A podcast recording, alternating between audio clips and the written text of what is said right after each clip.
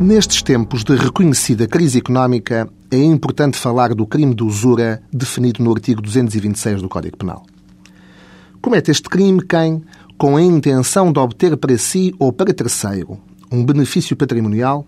explora a fraqueza de uma pessoa com vista a que esta se obriga a conceder ou mesmo a prometer uma determinada prestação pecuniária que é manifestamente desproporcionada com as circunstâncias do caso concreto.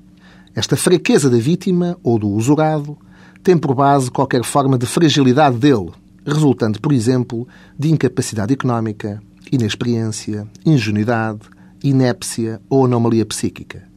Ou seja, toda a situação em que a liberdade negocial de uma pessoa é deficiente ou está afetada, punindo-se a exploração que dessa debilidade é feita pelo usurário, ou seja, aquele que comete a usura, que dela se aproveita para fazer com que aquele se aceite comprometer com o pagamento de uma prestação que é notoriamente desigual com as circunstâncias em causa. O negócio usurário pode ter origem na relação de dependência do usurado face ao usurário, a qual pode ser económica ou psicológica, podendo a usura traduzir-se na prestação de dinheiro ou equivalente, ou ainda na alienação de bens móveis ou imóveis por um preço abertamente inferior ao seu valor real, na prestação de serviços que extravasam a relação contratual entre as partes, ou mesmo no arrendamento por uma quantia desproporcionada.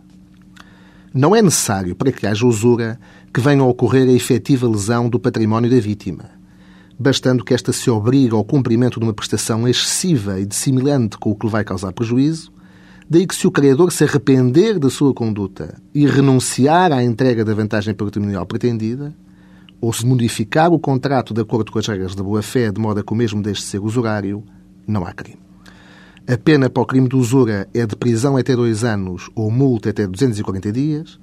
Penas estas que se agravam até aos 5 anos de prisão e aos 60 dias de multa, se o usurário fizer da usura modo de vida,